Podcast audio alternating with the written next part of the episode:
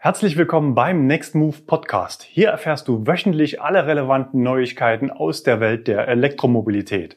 Das sind unsere Themen für diese Woche im Überblick. Neue Elektrovents, Opel Vivaro E kommt und Mercedes E-Vito Tourer mit mehr Reichweite.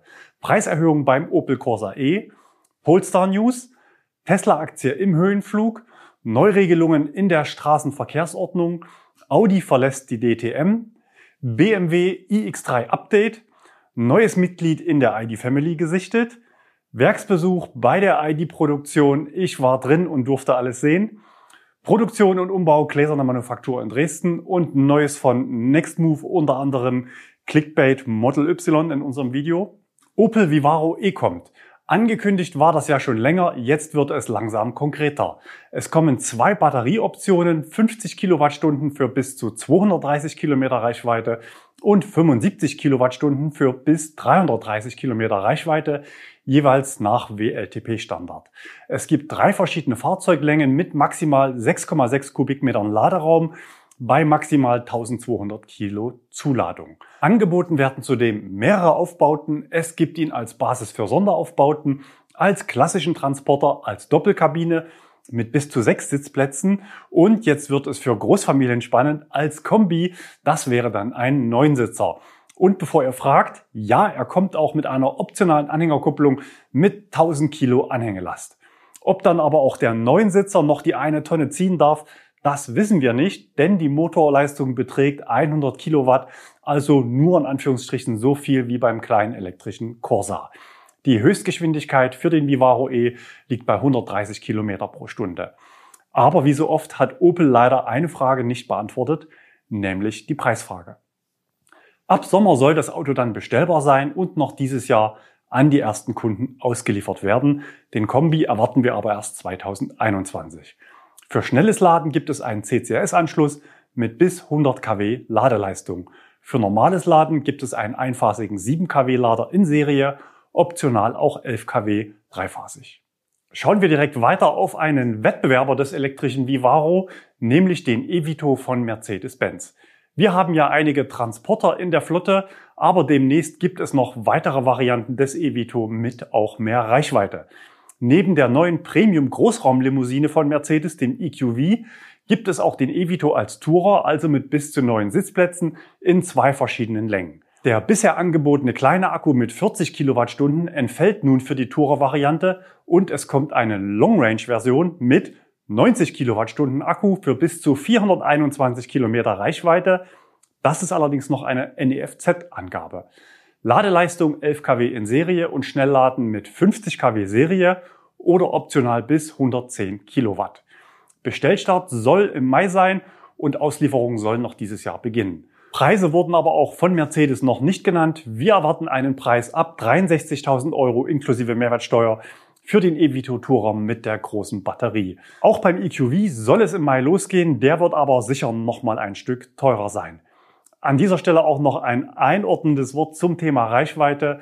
All diese Autos sind groß und schwer. Ich bin selbst einige vergleichbare Modelle in letzter Zeit schon gefahren und niemand sollte damit rechnen, im Autobahnverkehr bei 130 Kilometer pro Stunde mehr als 200 Kilometer Reichweite zu schaffen, egal ob Vivaro, EQV oder Evito. Ob diese Reichweite dann ausreicht, um im Massenmarkt als Familienkutsche für den Sommer- und Winterurlaub zu dienen, das darf bezweifelt werden. Preiserhöhung beim Opel Corsa E. Allerdings nicht offiziell im Listenpreis, sondern durch eine Anpassung im Konfigurator. Und zwar geht es auch da um den dreiphasigen 11 kW Lader für schnelleres Normalladen an Typ 2. Also an der heimischen Wallbox oder an einer öffentlichen Ladestation. Der war nämlich bisher Serie in der mittleren und hohen Ausstattung. Ab sofort kostet er satte 1190 Euro Aufpreis im Vergleich zur Ausstattung mit dem einphasigen 7 kW Lader, der jetzt Grundausstattung ist. Wir vermuten zwei Gründe für diesen Schritt. Erstens Knappheit in der Beschaffung der Baugruppe und zugleich einen Lenkungseffekt dahingehend, dass mehr Kunden den einphasigen Standardlader bestellen. Zweitens gute Nachfrage auf das Modell und damit Luft für eine kleine Preiserhöhung durch die Hintertür, die offenbar schon Ende März vollzogen wurde. Wichtig ist zu wissen, An einer 11 kW Wallbox lädt das Auto mit dem 7,4 kW Lader nicht etwa 7,4 kW, sondern nur 3,7 kW, also die Hälfte dessen, was der Lader eigentlich kann, weil er sich eben nur auf einer Phase bedient und damit dreimal so lange wie die Variante mit dem optionalen 11 kW Lader. Mein Tipp für wenig Fahrer mit langer geplanter Haltedauer des Fahrzeuges reicht der Standardlader. Für Vielfahrer, die auch häufig im öffentlichen Bereich laden oder das Auto bald wieder verkaufen wollen, nehmt den 11 kW Lader. Wir gehen davon aus, dass alte Bestellungen Bestandsschutz bezüglich Preis und Ausstattung haben. Falls ihr eine Bestellung laufen habt, schaut einfach mal in die Ausstattungsliste. Dort ist bei Altbestellungen der 11 kW Lader als Serie entsprechend gelistet. Polestar und Unfallschutz. Volvo steht ja seit jeher für Innovationen bei Verkehrssicherheit, so zum Beispiel dem Dreipunktgurt. Kein anderes Zubehörteil hat wohl mehr Menschenleben gerettet. Auch bei der innovativen Tochtermarke Polestar wird Sicherheit natürlich groß geschrieben. Bauartbedingt bieten reine Elektroautos von Haus aus einen besonders hohen Insassenschutz. Das Tesla Skateboard Design zum Beispiel, das ihr hier seht, mit dem massiven Batterieblock im Unterboden und tief sitzenden Motoren auf den beiden Achsen, wurde von vielen Herstellern übernommen. In Crashtests schneiden E-Autos dadurch besser als Verbrenner ab, weil bei Frontalunfällen eben kein 200 Kilogramm schwerer Motorblock in Richtung Innenraum schießt. Polestar hat nun diesen Freiraum mit diesem gelb markierten Aluminiumblock gefüllt, der als besonders effektive Knautschzone fungiert. Dieser soll verhindern, dass bei einem Frontalaufprall Gegenstände in den Innenraum eindringen oder die Batterie beschädigen. Der massive Batterieblock hält auch bei Seitenaufprall die Fahrzeugstruktur intakt, der tiefe Schwerpunkt des Fahrzeuges macht zudem Überschläge deutlich unwahrscheinlicher. In der Vermietung diskutieren wir hier täglich mit Menschen, die vor der Entscheidung stehen, nochmal Verbrenner, softer Einstieg mit einem Hybrid oder doch ein reines Elektroauto. Die bauartbedingte Überlegenheit von Elektroautos beim Insassenschutz wird vor diesem Hintergrund meines Erachtens nach viel zu wenig diskutiert. Meiner Erfahrung nach bekommt man mit diesem Argument vor allem junge Eltern schnell überzeugt. Wer den besten Schutz für seine Familie möchte, der fährt elektrisch. Außerdem hat Polestar den Sound für das AVAS, also die Fußgängerwarnung, vorgestellt. So soll sich der Polestar bis 30 Kilometer pro Stunde im Straßenverkehr anhören. Polestar beschreibt den Sound mit einzigartig, erkennbar, subtil, unaufdringlich und natürlich. Was sagt ihr zu diesem Sound of Silence? Schreibt es uns gerne in den Kommentaren. Tesla-Aktie im Höhenflug, mal wieder. Tesla hat das erste Quartal trotz Corona-Pandemie überraschend mit schwarzen Zahlen abgeschlossen. Unter dem Strich gab es einen Gewinn von 16 Millionen Dollar. Analysten hatten mit einem Verlust gerechnet, sodass die Aktie nachbörslich um 10 Prozent nach oben sprang. Es war damit das dritte Quartal in Folge mit einem Überschuss. Das gelang seit Unternehmensgründung im Jahr 2003 noch nie. Die Aktie hatte sich nach dem Corona-Crash deutlich besser erholt als andere Autohersteller. Zum Schlusskurs gestern war Tesla an der Börse rund 147 Milliarden Dollar oder rund 136 Milliarden Euro wert und damit in etwa so viel wie drei deutsche Hersteller, nämlich Volkswagen 71 Milliarden, BMW 36 Milliarden und Daimler 35 Milliarden zusammen. Trotz der Belastungen lieferte Tesla im vergangenen Quartal mehr Autos aus als erwartet. In den drei Monaten bis Ende März wurden knapp 88.500 Fahrzeuge ausgeliefert. Produziert wurden 102.672 Fahrzeuge. Der Großteil entfiel auf das Model 3, mit dem sich Tesla im Massenmarkt etablieren will. Im laufenden Quartal soll die Fertigung des Kompakt-SUV Model Y oder Y forciert werden. Bei der Gigafactory 4 in Grünheide, wo 2021 die ersten Model Y vom Band laufen sollen, sieht Tesla sich weiter im Plan. Mit dem Blick auf die Fahrzeugproduktion im zweiten Quartal wurde jedoch keine Prognose abgegeben. Dank einer Kapitalerhöhung im Februar verfügte Tesla am Ende des ersten Quartals über 8,1 Milliarden Dollar an Barreserven. In der Gigafactory 3 in China läuft die Produktion, aber in den Gigafactories 1 und 2 in Fremont und New York stehen die Bänder aktuell. Laut Analysten verbrennt Tesla in jeder Woche, in der die Produktion steht, 300 Millionen Dollar Cash. Im entsprechenden Call mit den Analysten platzte Musk in diesem Zusammenhang der Kragen, als er auf Ausgangsbeschränkungen in Kalifornien angesprochen wurde. Seine Meinung sei, die Menschen würden dadurch in ihren Häusern eingesperrt und ihre Rechte nach der Verfassung verletzt. Wer zu Hause bleiben wolle, solle nicht gezwungen werden, rauszugehen, aber den Leuten zu sagen, dass sie ihr Zuhause nicht verlassen können, dass sie dann festgenommen werden, das ist faschistisch, das ist nicht demokratisch, das ist nicht Freiheit. Zum Abschluss seiner Wutausbruchstirade forderte Musk den Menschen ihre gottverdammte Freiheit wiederzugeben. Die Übertragung brach danach ab und die Konferenz ging erst einige Minuten später weiter. Die Ausgangsbeschränkungen in Kalifornien wurden am Mittwoch bis Ende Mai verlängert. Auf Twitter zeigte Elon Musk klar, was er davon hält. Free America Now, schrieb er dort.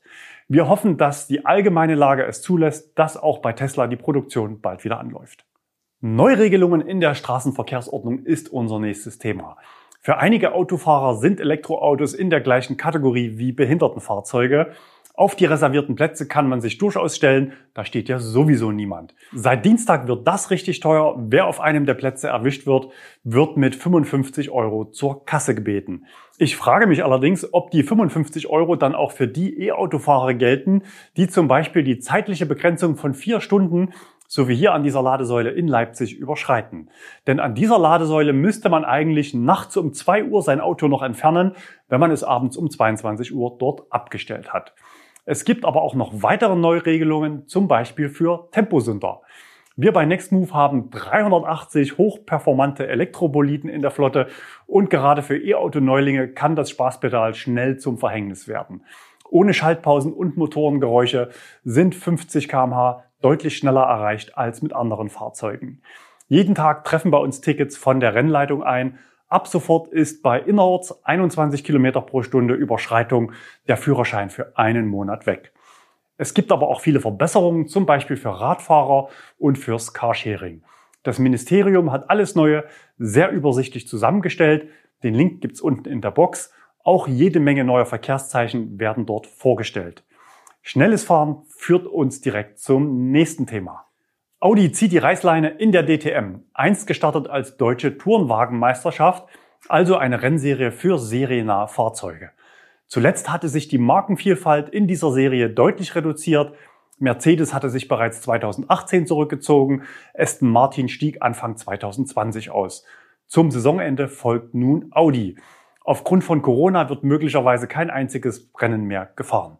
Was hat aber nun so ein Benzinthema hier auf einem E-Mobility-Kanal verloren? Es zeigt aus unserer Sicht klar die Zeitenwende vom Verbrenner zu Elektro. Die horrenden Kosten solcher Rennserien wurden ja neben Marketing immer auch mit Entwicklungsarbeit für späteren Nutzen in der Serie gerechtfertigt. Das Statement von Audi zum Rückzug ging natürlich auch in diese Richtung. Wir fokussieren uns deshalb auch auf der Rennstrecke und fahren konsequent um den Vorsprung von morgen. Die Formel E bietet dafür eine sehr attraktive Plattform, so Audi-Chef Düßmann. Die Formel E fährt natürlich elektrisch, falls jemand das Format noch nicht kennt. Weiter werden so auch wirklich wirtschaftliche Herausforderungen infolge der Corona-Pandemie angeführt. Beide Effekte sind natürlich auch ein Fortbestand für die große Formel 1. Auch hier werden die Hersteller erkennen, dass fossiler Rennsport nicht mehr zum Zeitgeist in der Transformation im Automobilsektor passt. Mein Tipp wäre, dass Renault oder Honda dort den Anfang machen und aussteigen. Für ausgewiesene Rennsportmarken wie Ferrari, McLaren, aber auch Mercedes wird es natürlich schwerer loszulassen. Dem Macher der Formel 1, Bernie Ecclestone, fiel das offenbar leichter. Er hatte die Zeichen der Zeit erkannt und 2017 bereits seinen Rennzirkus für damals 8 Milliarden Dollar verkauft. Ob die Formel 1 den Schwenk zu Elektro schafft oder die Formel E das Rennen macht, wird spannend zu beobachten. Es kann schließlich nur eine Königsklasse geben. Aber was wird nun aus der DTM? Ich würde mal sagen, der letzte macht das Licht aus. Das wäre dann BMW als einzig verbliebene Marke in der DTM und damit sind wir direkt beim nächsten Thema. Nämlich ein neues E-Auto bei BMW gezeigt. Konkret geht es um den BMW iX3. Den hatte ich ja selbst als R-König schon mal am Schnelllader erwischt. Insofern eigentlich keine Neuigkeit. Jetzt gab es aber Bilder, die ganz offenbar die Serienversion zeigen. Durchaus als kurios kann man die Quelle des Materials bezeichnen. Gepostet wurden die Bilder von einem brandneuen Instagram-Profil, das offenbar eigens für diese Fotos eingerichtet wurde. Der Nutzer Scott26 Unofficial haut mit seinen beiden ersten Posts einen richtigen Knaller raus. Dabei handelt es sich keineswegs um verwackelte Schnappschüsse im fließenden Verkehr, sondern um zwei Hochglanzfotos, wie sie Automobilfotografen mit mehreren Stunden Arbeitsaufwand produzieren. Insofern liegt natürlich der Verdacht nahe, dass es sich um einen von BMW inszenierten Leak handelt. Möglicherweise versucht BMW auf diese Art und Weise beim Thema Elektromobilität aktuell im Gespräch zu bleiben. Wenn es so ist, dann ist es Ihnen hiermit gelungen, denn die Bilder haben es ja schließlich in die Next News geschafft. Mit einem BMW i3, der ja bereits vor sieben Jahren debütierte, ist das natürlich nicht möglich. Weiter geht's mit Volkswagen.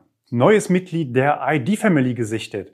Da gab es diese Woche nämlich Bilder im Netz. Gezeigt wird ein bisher unbekanntes schwarzes SUV-Coupé, das nur minimal getarnt war. Erwischt haben ihn die Magazine Autoportal und Motor One. Beide zeigen das gleiche Auto mit Wolfsburger Kennzeichen in verschiedenen Fahrsituationen. Wir verlinken euch unten in der Textbox beide Bildergalerien. Es handelt sich dabei sehr wahrscheinlich um eine zweite Variante des ID4, sowas wie ein ID4 Coupé. Bisher kannten wir nur die normale Version des ID4, die an einen Kombi erinnert. Von dieser Kombi-Version mit Tarnung hatten wir ja auch letzte Woche Bilder hier in den Next News, aber auch weniger getarnte Autos wurden davon schon gelegentlich fotografiert. Auch die haben wir euch unten nochmal verlinkt.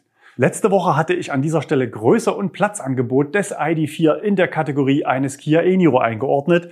Diese Einschätzung möchte ich heute korrigieren.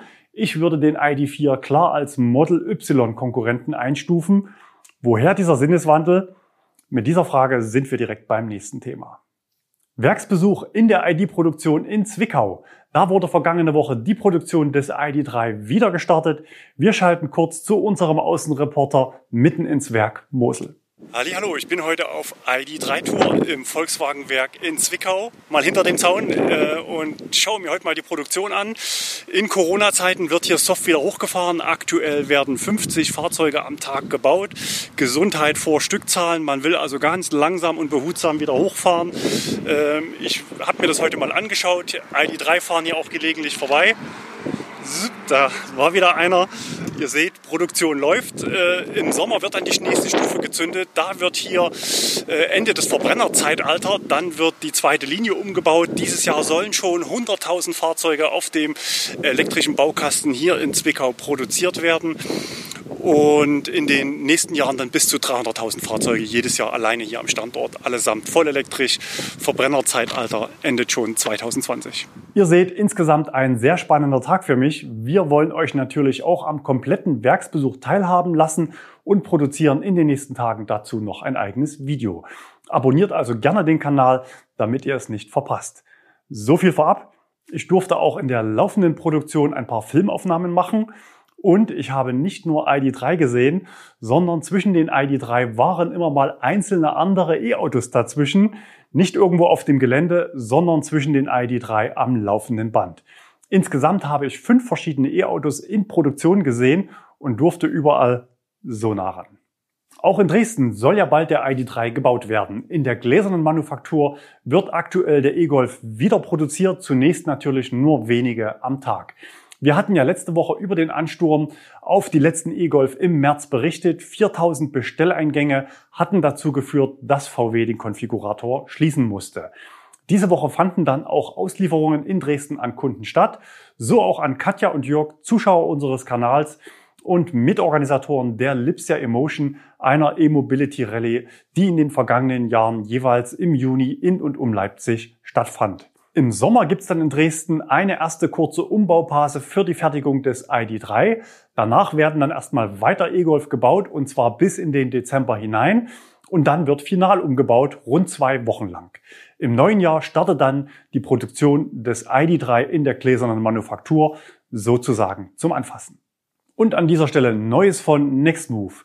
Clickbait Tesla Model Y Video. Am Dienstag ging unser Review-Video mit dem Tesla Model Y online. Autobroker Jan Schoner oder Schooner, wie man möchte, hatte uns 2018 unsere ersten drei Tesla Model 3 in den USA besorgt, die wir nach Europa importiert hatten und gut ein Dreivierteljahr vor dem offiziellen Marktstart einem breiten Publikum zugänglich gemacht haben. Oft wurden wir nun in Kommentaren auf YouTube, Twitter oder Instagram gefragt, ob wir das auch mit dem Model Y wiederholen. Ja, das war der Plan, bis Corona über uns alle hereinbrach. Aufgrund der Corona-Krise kommen Fahrevents mit vielen Teilnehmern dieses Jahr nicht in Frage. Daher haben wir uns schweren Herzens gegen den Import eines Model Y entschieden und im Video die Beweggründe erklärt. Die Stornierung war für uns ein großes Thema und das haben wir auch im Titelbild natürlich gezeigt. Titel und Titelbild hatten dann bei vielen von euch wiederum für Verärgerung gesorgt, weil es ohne den Videoinhalt natürlich so rüberkam, als ob wir das Model Y allgemein nicht einflotten werden und storniert hätten. Eure Kommentare waren sehr eindeutig. Daraufhin haben wir Titel und Thumbnail vom Clickbait befreit und den Review in den Vordergrund gestellt. Unser Außenreporter Jan in Florida liefert gute Einblicke in das Auto. Schaut es euch gerne noch an, wenn ihr es noch nicht gesehen habt. Elektrifnet und E-Fahrer haben den Test mit auf ihren Webseiten aufgegriffen und zitieren aus unserem Review. Auch das Video wird verlinkt, natürlich mit neuem Thumbnail. Wir lesen eure Kommentare und lernen mit jedem Video. Ein Model Y können wir euch also noch nicht zur Miete anbieten, aber viele andere spannende E-Autos könnt ihr bei uns für euren persönlichen Alltagstest bekommen. Wenn ihr mit dem Gedanken spielt, demnächst aufs E-Auto umzusteigen, aber noch Orientierungspunkte sucht, dann probiert es gerne mal aus. Aktuell haben wir für ausgewählte Fahrzeuge auch Aktionsangebote. Den Link findet ihr unten in der Box. Das war's für diese Woche hier im Next Move Podcast. Wir hören uns wieder am nächsten Freitag, entweder hier oder wenn ihr es etwas bunter mögt, dann auf unserem YouTube-Kanal.